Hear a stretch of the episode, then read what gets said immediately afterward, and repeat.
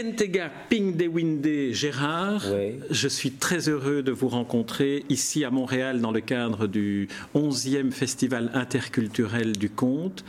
Et très heureux parce que je vous ai vu hier en spectacle pour la première fois lors d'une soirée dans le cadre de, ce festival. Et alors j'aimerais qu'on parle un peu de ce qu'est le conte pour vous, de sa fonction, de la manière dont vous travaillez. Alors si vous voulez d'abord, j'aimerais que vous vous présentiez. Moi, c'est Kientega Peg de Wende Gérard. Je suis artiste, comédien et conteur.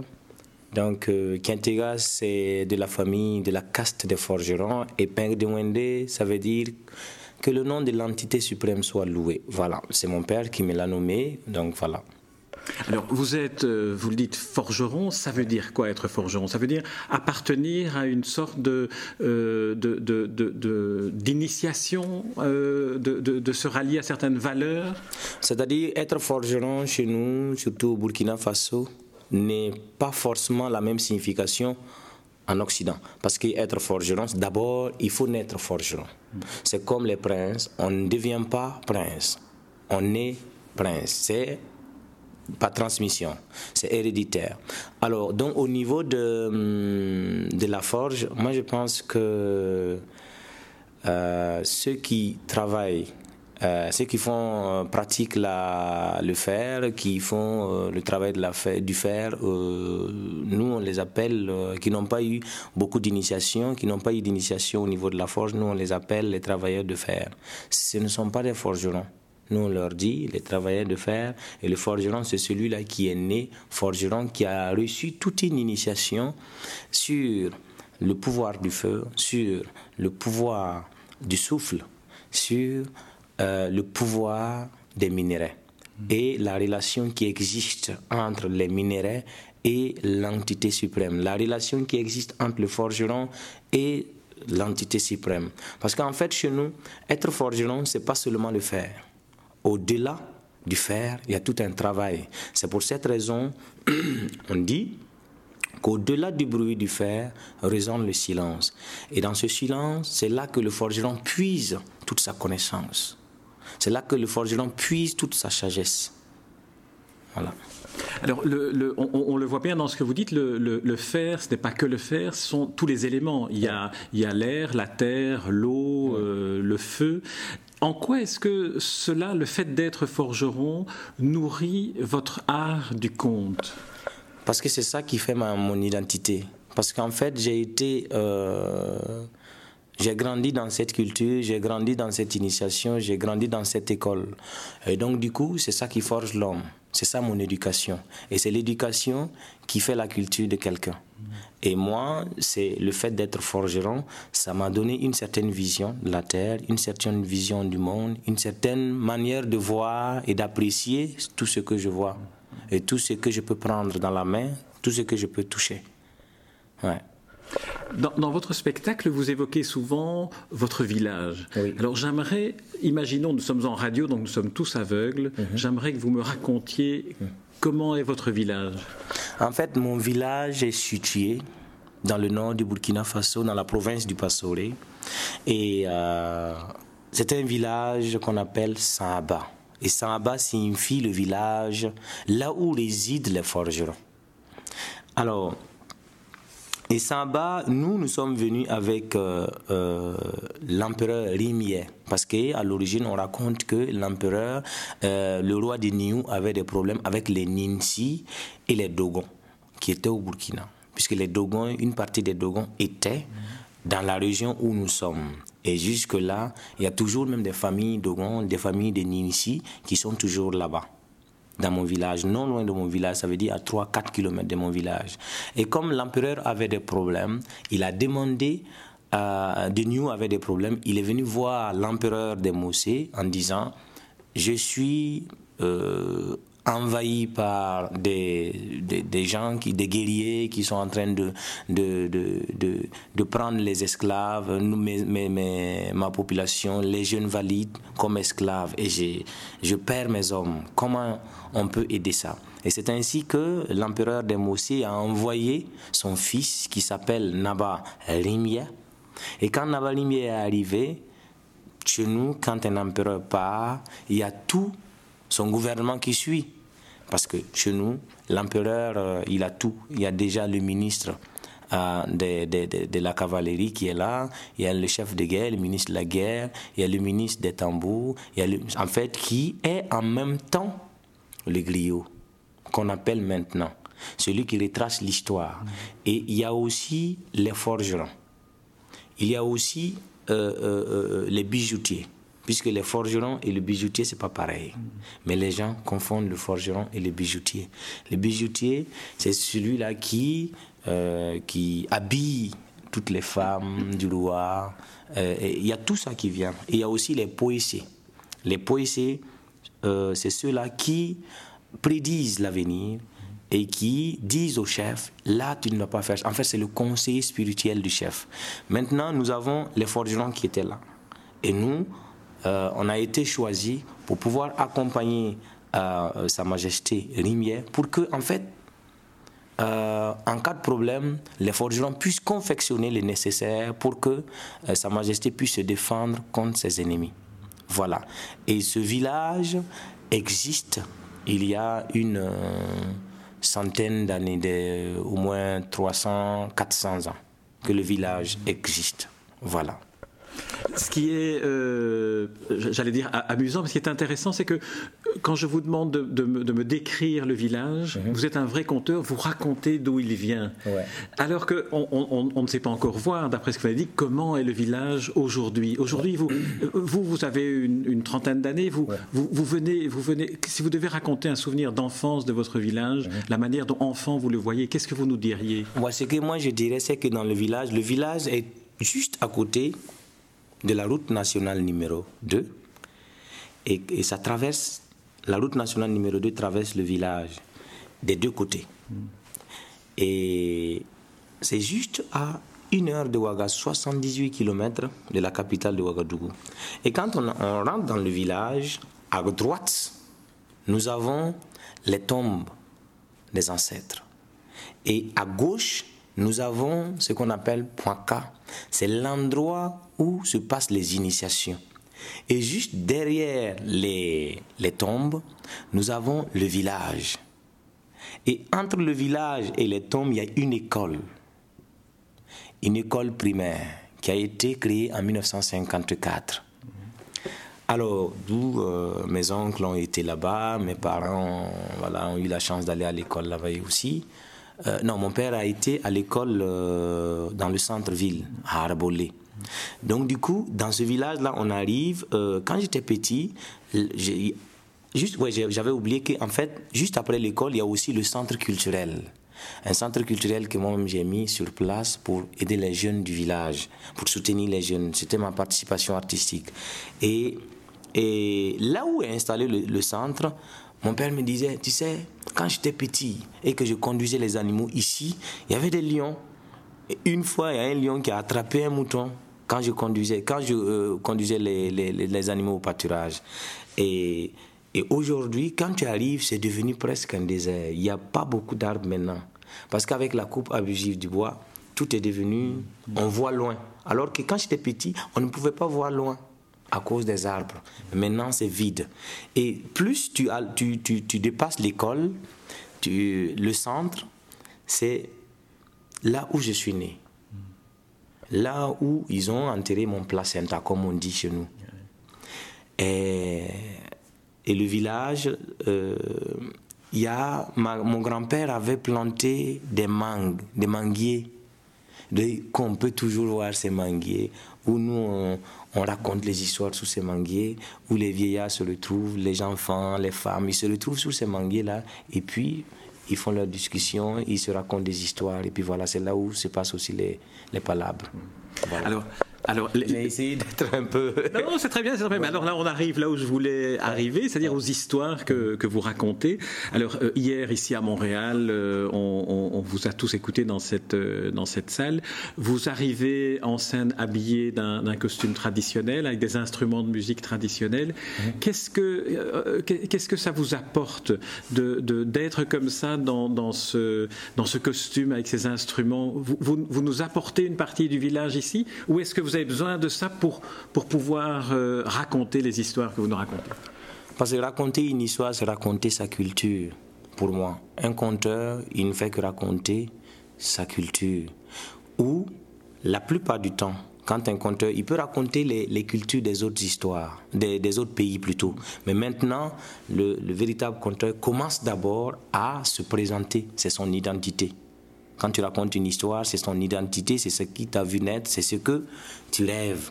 Mais maintenant, euh, le costume, c'est ma culture. Le costume, c'est un costume de l'empereur que les empereurs portent chez nous. Et pour moi, c'est une sagesse. Les, sages aussi portent ce genre de costume. Et pour moi, c'est un, c'est un habit qui me donne de la force. C'est un habit qui me nourrit une fois sur scène. C'est comme le, soldat. Quand il va en guerre et qu'il, s'il n'a pas sa tenue, il n'est pas soldat d'abord. Mais à partir du moment où il a porté sa tenue de combat, c'est-à-dire il est prêt à attaquer. Et pour moi, porter ce costume, ça rappelle tous les esprits du village. Ça me rappelle, ça me fait plonger au plus profond de moi-même, au plus profond de la culture. Et c'est comme ça, moi, je peux partager les émotions. C'est comme ça aussi, je peux faire connaître euh, à ceux qui regardent, ou peut-être qui n'entendent pas, voir ma culture vestimentaire aussi. Parce que sinon, si on s'habille, par exemple, dans la salle, il pouvait avoir quelqu'un qui voit mais qui n'entend pas. Donc, c'est une forme aussi de raconter une histoire à travers mon costume, à travers mes habillements, à travers les instruments. Voilà. Comment est-ce que, en fonction du, public, ici on est à Montréal, je le rappelle, comment est-ce que vous choisissez dans votre répertoire de, contes et d'histoires traditionnelles, mhm. comment choisissez-vous celles que vous allez raconter? Déjà, c'est difficile de, raconter devant un public.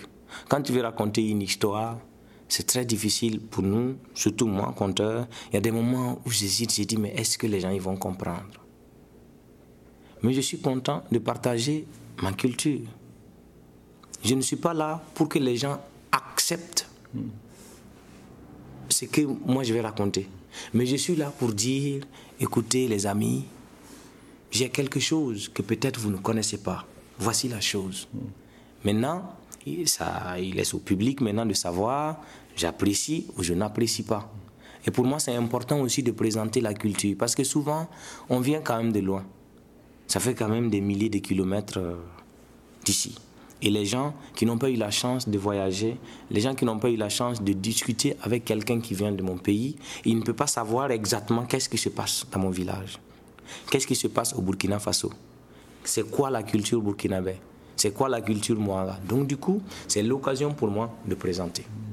Et euh, moi j'aime bien euh, euh, au niveau de, je crois que c'est l'UNESCO ou c'est les Nations Unies qui dit que le respect des peuples et non le respect de la culture.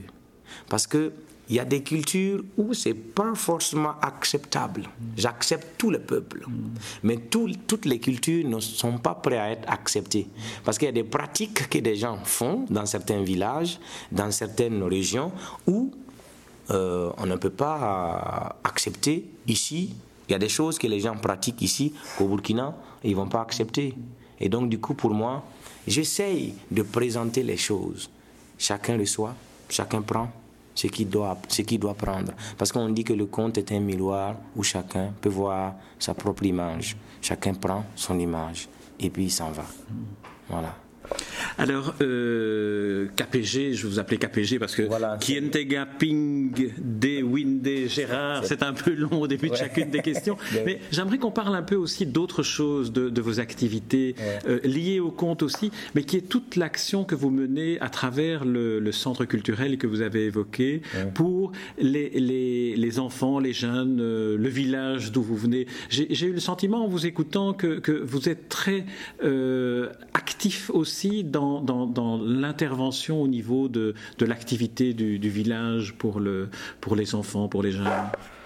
En fait, c'est une manière aussi de dire merci au village qui m'a vu naître. le village qui m'a accepté dans le monde. Parce que j'aurais dû naître dans un village qui n'était pas dans le village des forgerons. Mais l'Esprit a voulu. L'Esprit divin, l'entité suprême a voulu. L'Esprit des ancêtres a voulu que je sois dans ce village. Et pour moi, c'est une manière de dire merci à toute cette entité, toute cette euh, force invisible qui m'a reçu là, et ces forces visibles qui vivent là. Et c'est une manière de dire je suis très content que vous m'ayez accepté dans le village. Et comment je vais dire merci? Des fois, dans la vie, la bouche ne suffit pas pour dire merci. Il faut des actes.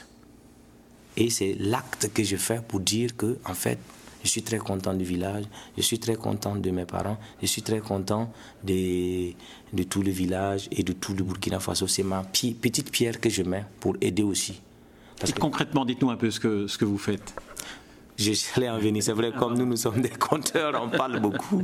Désolé. mais en fait, non, non, je, voulais, je voulais que vous le disiez aussi concrètement ce que vous faites. Parce que concrètement, ce que je fais, j'ai fait un centre, j'ai créé un centre culturel pour les jeunes en milieu rural. Et c'est un centre culturel qui fait de la formation artistique et artisanale pour tous ces jeunes. C'est-à-dire, sur le plan artistique, nous avons le théâtre, l'acrobatie, euh, le conte, nous avons euh, la danse, la musique, la confection de tous les instruments de musique africains.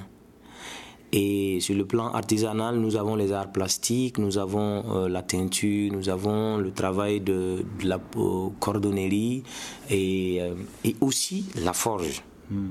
Le travail de la forge. Parce qu'en fait, je mets ça aussi en, en, exergue parce que la forge, c'est quelque chose, effectivement, son nom même l'indique, ça forge, ça éduque, ça te forme et ça modèle, ça te transmet des choses. Et pour moi, euh, euh, j'essaye de faire ça pour les jeunes. Et donc, du coup, comment je fais? J'intègre toutes ces personnes euh, ressources, c'est-à-dire les personnes savantes, les personnes ayant une initiation très poussée, ces personnes viennent au centre et partagent euh, leurs connaissances aux jeunes. En fait, je parle de maintenant des échanges intergénérationnels. Je, je, fais ça pour les jeunes, pour que les jeunes qui sont un peu acculturés, ceux-là qui pensent que la culture africaine, qui n'est pas, entre guillemets, écrite, n'est pas bien fondée, n'a pas d'issue, c'est pas vrai. C'est pas vrai. Donc du coup, j'essaye pour que ces jeunes-là puissent, avant de sortir, savoir qui ils sont. Parce que souvent, il y a des jeunes qui sortent et après, ils savent même plus qui ils sont. À un certain moment, ils sont confrontés à des problèmes, ils se trouvent confrontés à des problèmes où ils n'arrivent même plus à résoudre. Et pour moi, si tu sais déjà qui tu es, tu sais résoudre certains problèmes. Parce que tu connaîtras tes défauts, tu connaîtras tes qualités. À partir du moment où tu connais tes défauts, tu vas dire ici, il faut que je demande parce que je ne sais pas. Mais à partir du moment où tu sais tes qualités, ah, je crois que j'ai appris ça. Je sais que ça, je peux résoudre. Et c'est important dans la vie.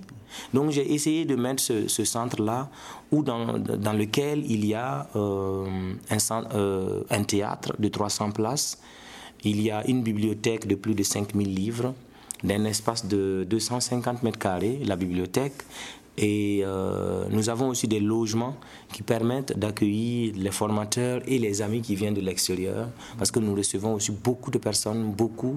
Euh, nous, avons, euh, nous faisons des échanges avec, un partenariat avec le centre culturel Culture Prinsen qui est au Danemark, dont le directeur c'est Klaus Reich.